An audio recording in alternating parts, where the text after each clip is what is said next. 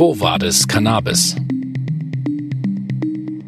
Der Podcast der Sanity Group.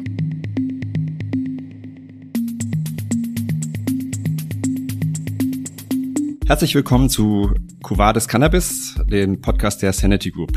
Ähm, heute mit Jan äh, Witte als Moderator, äh, Ersatz äh, für Janosch, der sonst an meiner Stelle sitzt. Als Gast habe ich heute Dr. Wieland Schinburg. Schönen guten Tag, Herr Schinburg. Ja, schönen guten Tag, Herr Bitte. Ja, ich freue mich sehr auf das Gespräch. Ähm, ich würde Sie sozusagen gerne kurz vorstellen ähm, und würde es nicht dabei belassen, dass Sie Fraktionssprecher für äh, Drogen- und Suchtpolitik sind, im Gesundheitsausschuss saßen die letzten vier Jahre und somit die Cannabis-Geschichte ähm, der letzten vier Jahre mitgeprägt haben. Ähm, aber ein Blick auf Ihre Biografie äh, sagt mir, das wäre eigentlich Inhalt einer ja, von mehreren Podcast-Folgen. Äh, Sie haben ja vieles in Ihrem Leben auch gemacht. Ich würde es kurz zusammenfassen. Äh, Sie sind äh, seit 1984 Zahnmediziner, Zahnarzt, ähm, haben 85 äh, promoviert, haben letzten 20 Jahre bis zum Eintritt in den Bundestag ihre eigene Praxis gehabt. 30 Jahre. 30 Jahre, entschuldigen Sie, 30 Jahre. Etwas über sogar. Hm.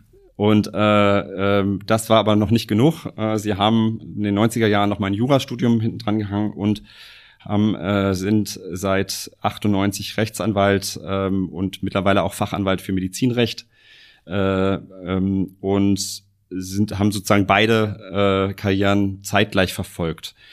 Das finde ich sehr spannend, weil es auch eine Perspektive auf das, worüber wir geben, äh, redet, was jetzt nur aus der Politik-Bubble äh, hinausgeht, sondern sie haben auch verschiedene Blickwinkel, die, die ich gerne mit Ihnen beleuchten wollen würde. Ihre politische Karriere seit 40 Jahren Mitglied, glaube ich, ist dieses Jahr Jubiläum. Ähm, sie sind äh, sehr lange in der Hamburger Bürgerschaft gewesen, waren äh, äh, dort ähm, auch in verschiedenen Ämtern äh, auch Landesvorsitzende der Hamburger ähm, FDP, ähm, haben sich dort äh, sehr äh, engagiert im politischen Betrieb bis sie 2017 in den Bundestag gewechselt sind ähm, und äh, dort ähm, als Schriftführer im Ausschuss für Gesundheit äh, tätig waren. Ähm, noch andere Ausschüsse, Rechtsausschuss, äh, stellvertretender Rechtsausschuss, Wahlausschuss Europarecht und Fraktionssprecher für Drogen- und Suchtpolitik und haben auch äh, somit natürlich auch einen großen Einfluss äh, gehabt, wie die ähm, Position der FDP zur äh, Drogen und insbesondere mein Thema Cannabis ähm, äh, äh, kommuniziert würde und auch das, das sie auch mitgeprägt haben. Ich würde einfach mal anfangen, Sie sind ich habe sie mal als Optimisten wahrgenommen. Jetzt sage ich einfach mal, sie, die, das medizinische Cannabisgesetz ist ja 2017 in Kraft getreten.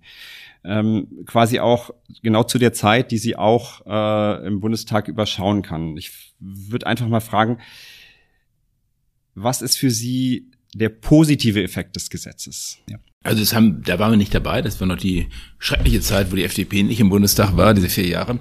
Äh, also das, der, der positive Effekt äh, des Gesetzes ist, äh, dass also sag mal ein Imagewandel eingetreten ist. Nicht? Wenn man sagt, also der Bundesgesetzgeber sagt, äh, Cannabis kann man als Medizin seriöserweise verwenden und Ärzte sollen entscheiden, ob es im konkreten Fall verwendet wird, das ist natürlich äh, eine Adlung des Cannabis. Nicht? Das ist also nicht mehr das Schmuddelzeug oder so, sondern etwas, was seriöserweise in der Medizin eingesetzt wird. Das ist ein sehr positiver Effekt. Und natürlich, dass viele tausend Menschen es auch bekommen haben. Das ist ja auch, es wurde Menschen damit geholfen. Auch das ist natürlich auch ein ganz wichtiger Effekt.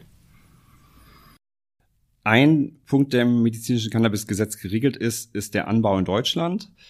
Ähm, und zwar über eine Ausschreibung des B-Farms damals. Vielleicht zusammenfassend stand der aktuellen Situation jetzt mit, ja, ich glaube, zwei Jahren Verzögerung hat es die erste Firma geschafft, ähm, sich im äh, ihr medizinisches Cannabis ähm, äh, aus deutscher Produktion in die Apotheken zu bringen. Zwei weitere äh, äh, Firmen sind noch ähm, dabei, dies äh, hoffentlich bald zu tun.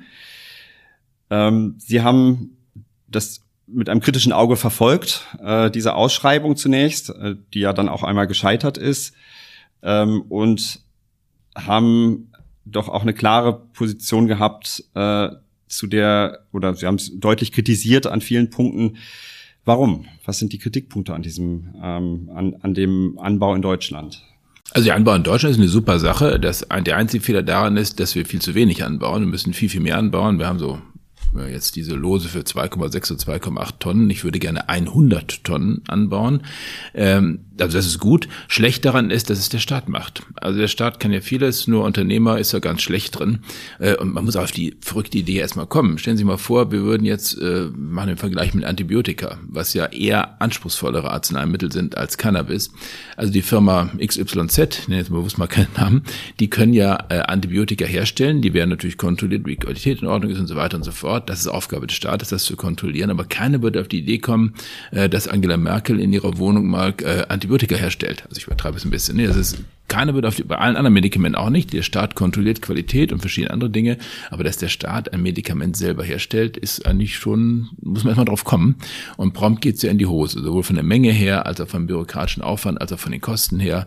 Äh, das war absehbar und dass es so langsam jetzt äh, die Erkenntnis sich verbreitet, bestätigt mich zwar, macht mich im Grunde genommen noch traurig äh, und wir müssen dann dringend was ändern in der nächsten Wahlperiode. Äh, wir müssen die Bedingungen so machen, dass man in Deutschland äh, mit Gewinn, ja, die Linken würden sagen Profit, aber ich sage Gewinn, Cannabis herstellen kann und zwar nicht 2,6 Tonnen oder so, sondern 100 Tonnen. Das wird man nicht sofort erreichen, aber das ist nach wie vor mein Ziel, Deutschland in Deutschland so viel Cannabis selbst zu produzieren über den eigenen Bedarf hinaus, damit wir auch exportieren können. Jetzt argumentiert das BfArM natürlich immer äh, mit den UN-Regularien mhm. ähm, und sagt, ja, nur der, der Staat kann sozusagen das äh, anbauen. Es gibt ja sozusagen Beispiele auch aus anderen Ländern. Was würden Sie sich wünschen, wie das regulatorisch im, im, im nächsten Jahr geregelt werden sollte, wenn, wenn, sag ich mal, jetzt auch die ähm, äh, nächste Legislaturperiode beginnt? Also es gibt einen, einen Grundsatz, ja. Man überlegt sich erst, was man eigentlich machen will. Und dann schickt man einen Rudel guter Juristen los, die das in recht, rechtlich auch einpacken. So, äh, ich will da gar nicht mehr spekulieren, wie man es im Einzelnen machen kann, aber das ist doch nun wirklich, also ich bin immer dafür, internationale Verträge einzuhalten, dafür sind die auch da. Ähm, aber Kanada, Israel, andere Länder äh, produzieren nämlich auch für den Export. Ohne den Export wäre bei uns schon längst die, die Bude zu. Ja? Äh, und das kriegen wir in Deutschland auch hin ja, der, der Blick äh, reicht ja schon in die EU. Ja. Wenn man sagt, in Dänemark äh, äh, sieht man doch jetzt, dass, dass, dass der Anbau äh, Fahrt aufnimmt. Ähm, Portugal, Spanien ziehen nach und ähm, das ist ja genauso unter derselben rechtlichen Grundlage, wie wir das machen. Eben. Ein spannender Punkt in dem äh, Cannabis, äh, äh, in dem medizinischen Cannabisgesetz ist, dass der medizinische Dienst der Kassen, heute medizinische Dienst nur noch, ähm, den Genehmigungsvorbehalt hat. Soll bedeuten, der äh, Arzt stellt einen Antrag und der muss erst genehmigt werden, äh, bevor der, äh, der Arzt das Rezept ausstellen darf. Wir sind momentan bei einer Anerkennungsquote von ungefähr einem Drittel, äh, zwei Dritteln, ein Drittel Ablehnung. Ähm, das auch, obwohl die Ärzte wahrscheinlich auch eine Lernkurve hatten, hat sich da nicht viel dran getan. Das scheint eine äh, doch, doch in Stein gemeißelte Zahl zu sein. Wie ist Ihre Position zum Genehmigungsvorbehalt? Ihre, Sie sind ja auch ja zum einen Medizinanwalt, aber auch äh, kennen diese Institution ja auch äh, sozusagen aus der Perspektive. Sie kennen aber auch als als äh, Zahnarzt diese Institution auch aus der Perspektive, äh, die jetzt nur über, äh, sag ich mal, über den äh, über den Cannabis-Bereich natürlich deutlich hinausgeht. Wie schätzen Sie das ein? Ist der die Abschaffung des Genehmigungsvorbehaltes ein guter Weg? Nein, also in 31 Absatz 6 SGB 5 ist geregelt, das was Sie beschrieben haben, und da steht der eindeutige Satz drin, nur in Ausnahme, begründeten Ausnahmefällen können die Krankenkassen das verweigern. Also da verrate ich kein Geheimnis, äh, jeder Jurist wird erkennen, wenn ich, wenn ein Drittel der Anträge abgelehnt wird, das ist contra legem, also gegen die Intention des Gesetzgebers. Das sind keine begründeten Ausnahmefälle. Wenn ich ein, zwei oder drei Prozent in begründeten Fällen ablehne, das mag ja okay sein. Also ich finde, die Krankenkassen verstoßen permanent gegen dieses Gesetz. Äh, das können wir als Parlament Moment nicht ändern. Äh, da müssen die Aufsichtsbehörden, finde ich, eingreifen. Darüber hinaus muss man, finde ich, diesen Genehmigungsvorbehalt nochmal überprüfen. Also die Kollegen von den Grünen haben ja einen Antrag gestellt, den abzuschaffen. Das halte ich für keine schlaue Idee. Ich hatte das ja lange mit den Grünen auch diskutiert, weil wir zusammen da einen Antrag machen wollten erst. Äh, wenn sie den Genehmigungsvorbehalt abschaffen, dann werden die Ärzte kräftig Medizinalcannabis verschreiben. Alle freuen sich.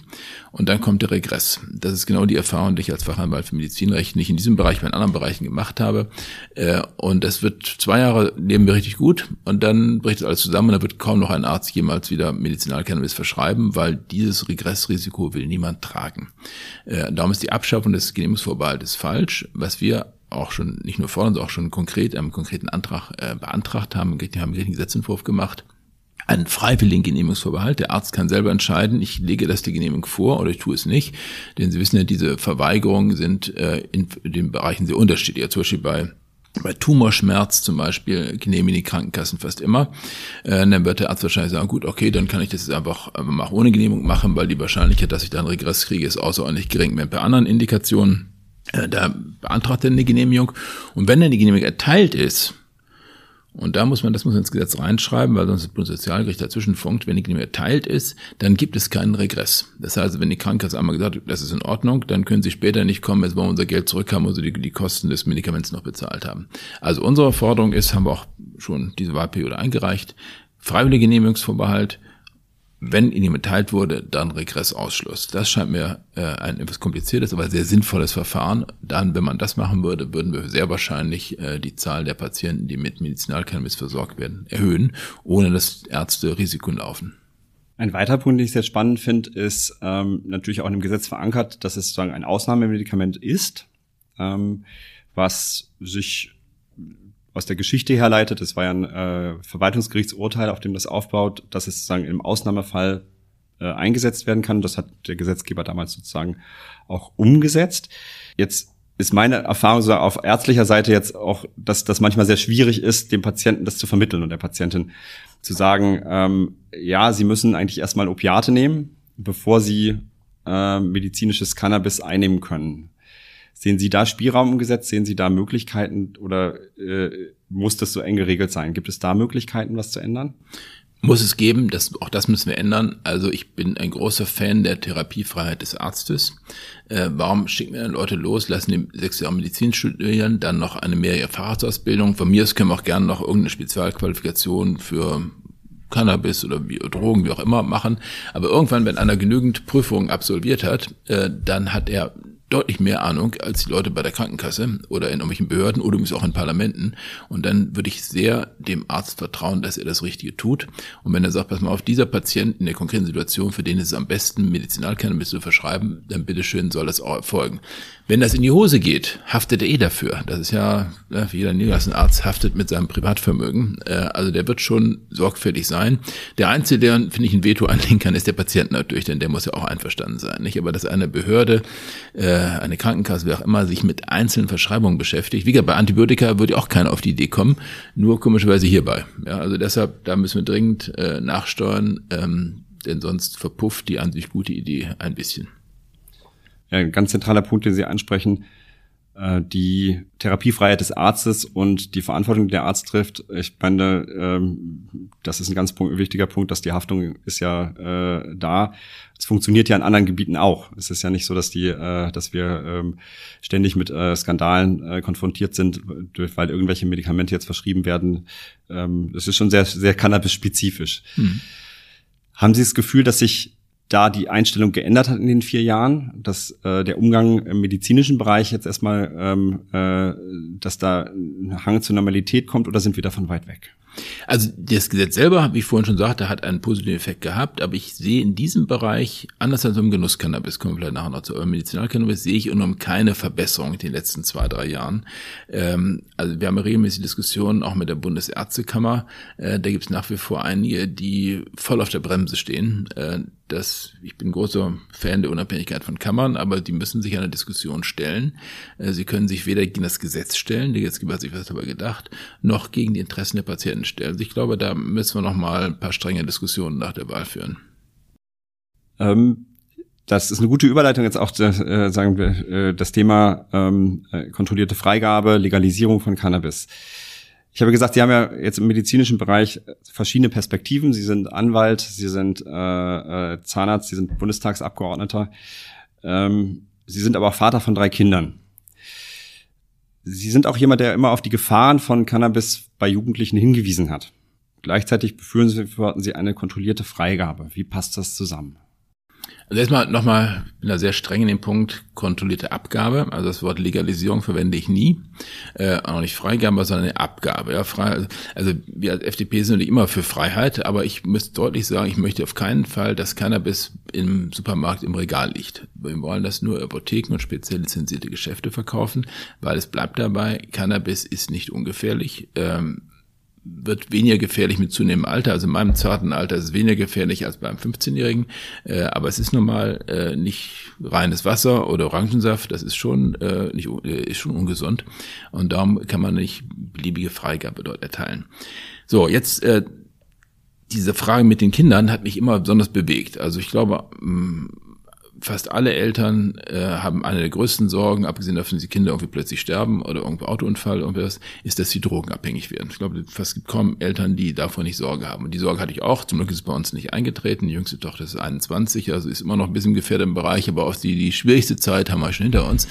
Und da habe ich mich immer gefragt, was passiert eigentlich, wenn ich irgendwann feststelle, oder sie von mir aus, oder von sich aus zu mir kommen und sagen, äh, Papa, ich bin jetzt Cannabis-Konsumentin und dann schoss mir durch den Kopf, wenn das jedes Mal jemals so gewesen wäre, wäre die Antwort unseres Staates gewesen, geh mal in Hamburg zum Steindamm. Oder wie die Locations in den verschiedenen Städten dort, äh, Cottbusser Tor in Berlin und wie die alle heißen, ja.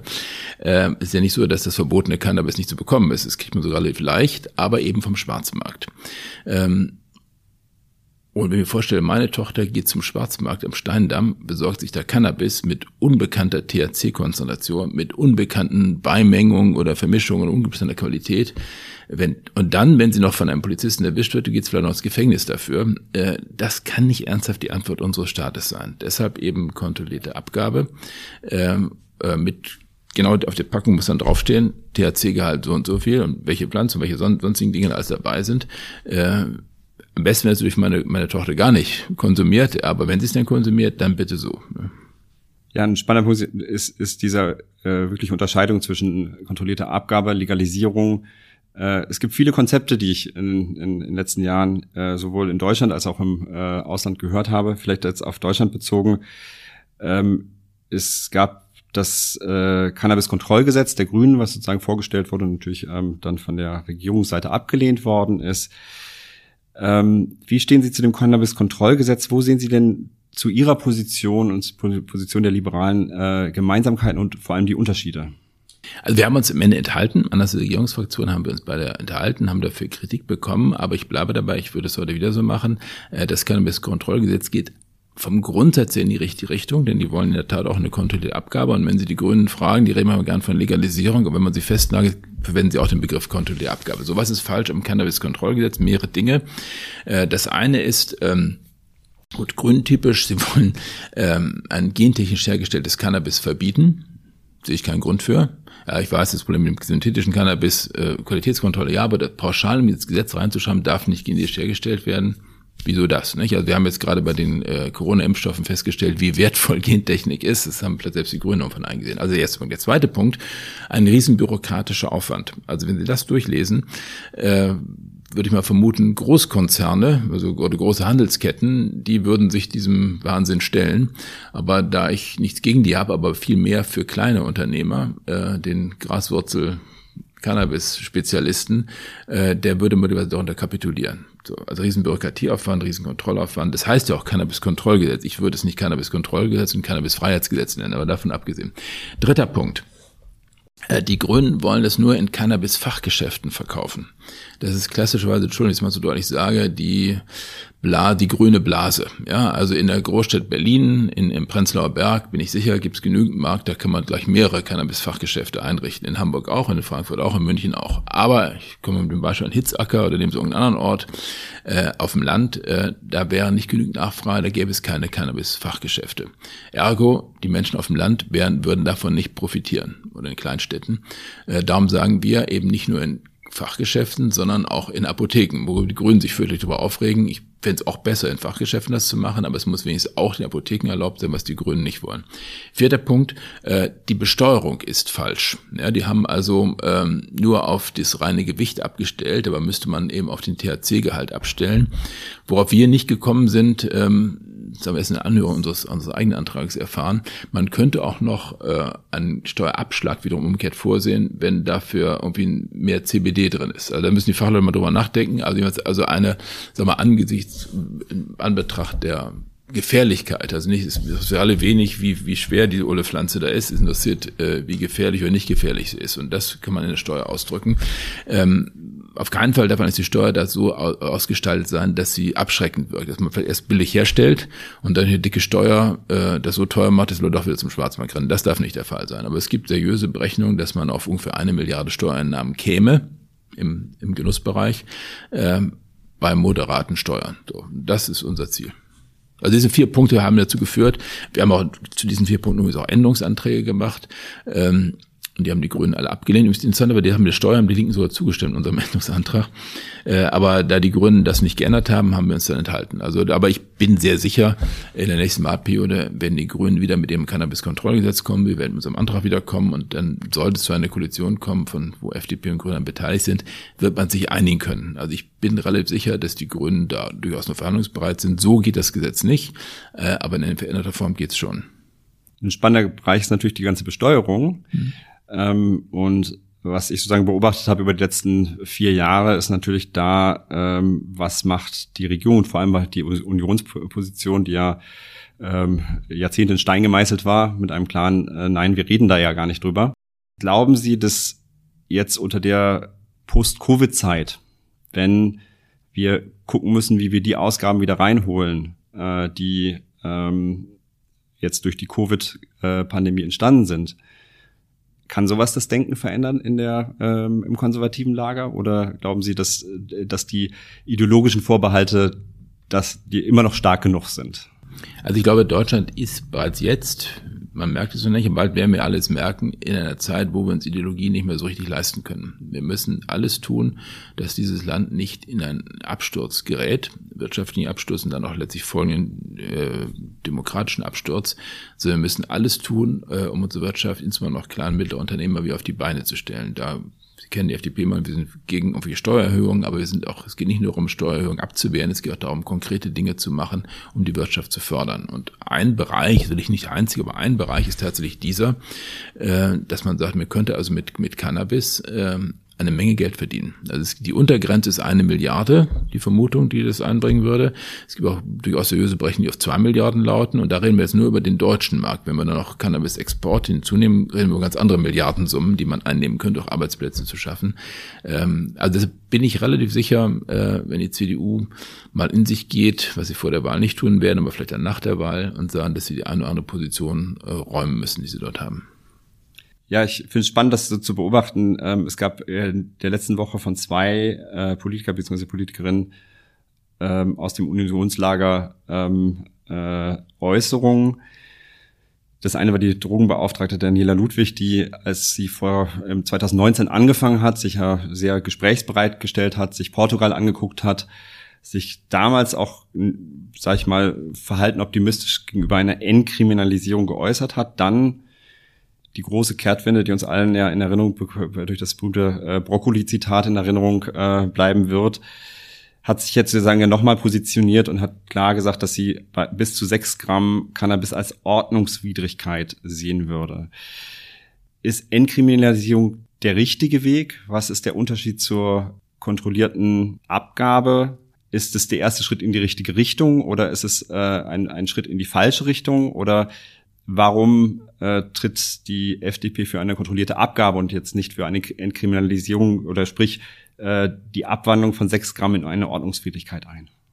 Also äh, alles so zu lassen, nur bis zu sechs Gramm oder auch immer zu entkriminalisieren, ist bringt nichts, ist eher sogar schädlich. Damit fördert nämlich eigentlich nur den Schwarzmarkt. Das heißt, alle, die am Schwarzmarkt bis zu sechs Gramm verkaufen, sagen, weißt du was, Meister, dafür gehst du jetzt nicht ins Gefängnis, musst vielleicht Bußgeld zahlen. Äh, das ist falsch. Unser Ziel ist ja nicht irgendwie eine bestimmte wie auch immer geartete Cannabismenge zu legalisieren oder zu entkriminalisieren, sondern dafür, sorgen, dafür zu sorgen, dass der Schwarzmarkt, wenn nicht abgeschafft oder zumindest ausgedünnt wird und dass Menschen, die es wollen, eine gesicherte Qualität haben. Dieses, der Vorschlag von Frau Ludwig, äh, führt zu keinerlei gesicherter Qualität, sondern einfach nur vielleicht ein paar weniger Strafverfahren, was als solches ja durchaus gut ist, aber es ist keine Lösung des Problems. Also ich muss sagen, ich habe ein wenig die Hände über den Kopf zusammengeschlagen, als ich las von Frau Ludwig. Ähm, ich habe ihr auch dann gleich mitgeteilt, was auch in vielen Medien lief. Ähm, sie muss endlich einsehen, sie reitet ein totes Pferd und sie soll endlich absteigen. Ne? Führt mich zu einem anderen äh, Unionspolitiker, der sich diese Woche auch geäußert hat. Ähm, und zwar äh, äh, Erwin Rüttel, der Vorsitzende des Gesundheitsausschusses, mit dem Sie ja im Ausschuss viele Jahre jetzt zusammengearbeitet haben. Ähm, der sich jetzt äh, wieder nach langem Schweigen zu dem Thema geäußert hat ähm, und äh, also sozusagen einen Appell an die Apotheker gestartet hat und gesagt hat, ähm, für Modellversuche sollten Apotheker offen sein, um äh, sich dort zu bewegen. Das, äh, das äh, ähm, der Punkt Modellversuche sozusagen hat er ja schon vorher mal aufgegriffen. Ähm, dann eine lange Phase des Schweigens. Ist es jetzt im Zuge der Wahl, äh, dass das Thema jetzt sozusagen wieder neu besetzt wird? Oder wie schätzen Sie die Position von Herrn Rüttel dort ein? Also mir hat das vor zwei Jahren gut gefallen, als er gesagt das hat mir jetzt auch wieder gut gefallen. Wir kennen von der CDU ja, dass sie vor Wahlen sehr vieles erzählt. Sie wollen auch mal den Soli abschaffen, machen sie nachher dann doch nicht. Ähm, also wir werden ihn darauf festnageln. Ähm, also der, wenn sie er vom Baum der Erkenntnis da genascht hat, äh, finde ich das gut. Äh, hilfreich wäre, wenn der Rest seiner Fraktion auch davon äh, ein bisschen naschen würde. Ja, ich, ich kann mich an eine äh, Diskussion mit Ihnen erinnern, wo Sie mit ihm zusammen vor ein paar Jahren auf einem Podium ja. saßen. Mhm. Ähm, und äh, ich sag mal, mit den Waffen der Opposition doch ähm, versucht haben, äh, dort, dort äh, Überzeugungsarbeit äh, mit Argumenten zu liefern. Ähm, äh, das hat ja damals geführt zu dieser Äußerung. Ähm, wie haben Sie das damals wahrgenommen? Ja, das war harte Arbeit, ja, von der Moderatorin und von mir. Ähm, also alle Vertreter sollten sich ja äußern. Äh, der Kollege Pilsinger, der eigentlich die Fraktionsmeinung vertrat, Herr Rüttel war ja nur als Ausschussvorsitzender da, äh, der hat die klassisch konservative Haltung da vertreten und dann ähm, fing Herr Rüttel an, ja, ähm, es gäbe ja Argumente für und gegen Cannabis und so erzählt ein bisschen rum und da habe ich ihn dann festgehalten. Herr Rüttel, wenn Sie da Argumente führen, die gegen eine klassische Beispiel, wenn wir irgendwas nicht genau wissen, machen wir einen Test. Deshalb haben wir das, dann lachen unser Antrag ja noch vor, stimmen so einen Antrag zu, Modellprojekte. So, und da ist natürlich ein gefundenes Fressen wiederum für die Moderatoren und da haben wir tatsächlich zehn Minuten, Und ich auf ihn eingeredet und nachher sagte, ja, er ist für Modellprojekte. Ja, also das sieht ja auch nah, ne? Also für uns ist das Thema Modellprojekte eigentlich durch, äh, weil wir überzeugt sind, wir brauchen die gar nicht mehr, wir wissen schon, wo es lang geht. Ähm, aber immerhin, ne, zu erkennen. Also es gibt also auch Argumente, die Schinnbock und die FDP und was ich was Argumente sind ja so ganz schlecht nicht. Es gibt auch noch andere Argumente, aber also das fand ich damals sehr mutig. Äh, eine CDU ist sehr, sehr mutig, eine andere Meinung zu haben. Das fand ich damals gut. Dann hat er zwei Jahre geschwiegen. Wenn er jetzt wieder ankommt, okay. Äh, wir werden ihn und vor allem seine Partei nach der Wahl darauf festnageln. Ja, es ist ein gutes, äh, gutes Beispiel, wie man äh, aus einer Oppositionsrolle heraus ähm, auch den Diskurs äh, mitgestalten kann und äh, die Thematik nach vorne bringen wird. Jetzt stehen die Bundestagswahlen äh, an, Sie kandidieren nicht mehr. Das heißt, es ja, stimmt nicht ganz. Im Wahlkreis gehen ich schon, aber ich gebe zu, die Chancen sind überschaubar. Da muss ich mich korrigieren. genau, Sie, äh, Sie, Sie kandidieren im, im, im Wahlkreis, ähm, äh, sind sozusagen über die Landeslisten nicht abgesichert. Ähm, trotzdem natürlich, man wünscht sich, dass die FDP natürlich jetzt ähm, äh, äh, am Verhandlungstisch mit sitzen wird und äh, äh, ich, es macht jetzt keinen Sinn, über irgendwelche Kon äh, Konstellationen zu äh, sprechen. Aber äh, nehmen wir jetzt mal an, realistisches Szenario wäre, dass die Union mit am Tisch sitzt und dass die FDP äh, als Partei auch äh, da sitzt. Jetzt gibt es die zwei Möglichkeiten, sie sind mit drin und äh, gestalten die, die äh, ähm, diese Verhandlungen mit oder ähm, das Telefon klingelt und äh, sagt Herr Dr. Schindenburg, wir würden gerne von Ihnen mal wissen, äh, als als äh, FDP, was äh, sollen wir durchsetzen, was ist durchsetzbar, was soll in den Koalitionsvertrag rein, was sind die Punkte, die uns am allerwichtigsten sind ähm, und äh, von denen wir wenig abweichen sollten. Was würden Sie antworten? Also wenn man, mich würde man vor allem nach den Drogen- und Suchtbereich fragen, vielleicht noch äh, Heilmittel, Hilfsmittel und ähnliches, wofür auch zuständig, Verhütungsmittel. Ähm, also knifflig wird in der Tat das Cannabis-Thema und da würde ich also meiner Partei sehr raten, das umzusetzen, was auch im äh, Wahlprogramm steht, nämlich, dass wir eine kontrollierte Abgabe durchsetzen wollen. Ähm, wir würden ja höchstwahrscheinlich mit der CDU alleine am äh, Verhandlungstisch sitzen, zumindest eine weitere Partei wäre dabei. Ähm, und äh, da müssen wir mal sehen. Also ich würde in der Tat es für sinnvoll halten, äh, da hart zu bleiben. Äh, nicht nur um das Thema Cannabis als solches durchzusetzen, sondern auch um, um deutlich zu machen, äh, dass wir einen Aufbruch in diesem Land brauchen und dass wir mit den alten Rezepten von Frau Merkel einfach nicht mehr weiterkommen. Das merkt eigentlich jeder und äh, es ist kein Grund, jetzt nun einfach mit FDP-Stimmen das fortzuführen, was bisher gemacht wurde. Da wäre ich dagegen. Und ich habe auch diese starke Hoffnung, dass das auch äh, so passieren wird. Herr Dr. Schinburg, vielen, vielen Dank für das Gespräch. Es war sehr aufschlussreich und äh, ich wünsche Ihnen alles Gute. Ja, ganz herzlichen Dank. Äh, wir drücken uns beide gegenseitig die Daumen, dass nach der Wahl was Gutes rauskommt. Ja, das machen wir. Dankeschön. Gut, danke.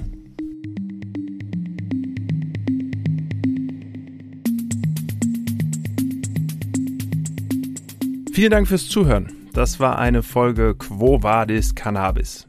Schön, wenn ihr bis hierhin dabei geblieben seid. Alle, die noch mehr hören wollen von dem Podcast der Sanity Group, ihr findet die neuesten Folgen immer auf unserer Website, unseren Social Media Kanälen und überall dort, wo man Podcasts hört. Quo Vadis Cannabis, der Podcast der Sanity Group.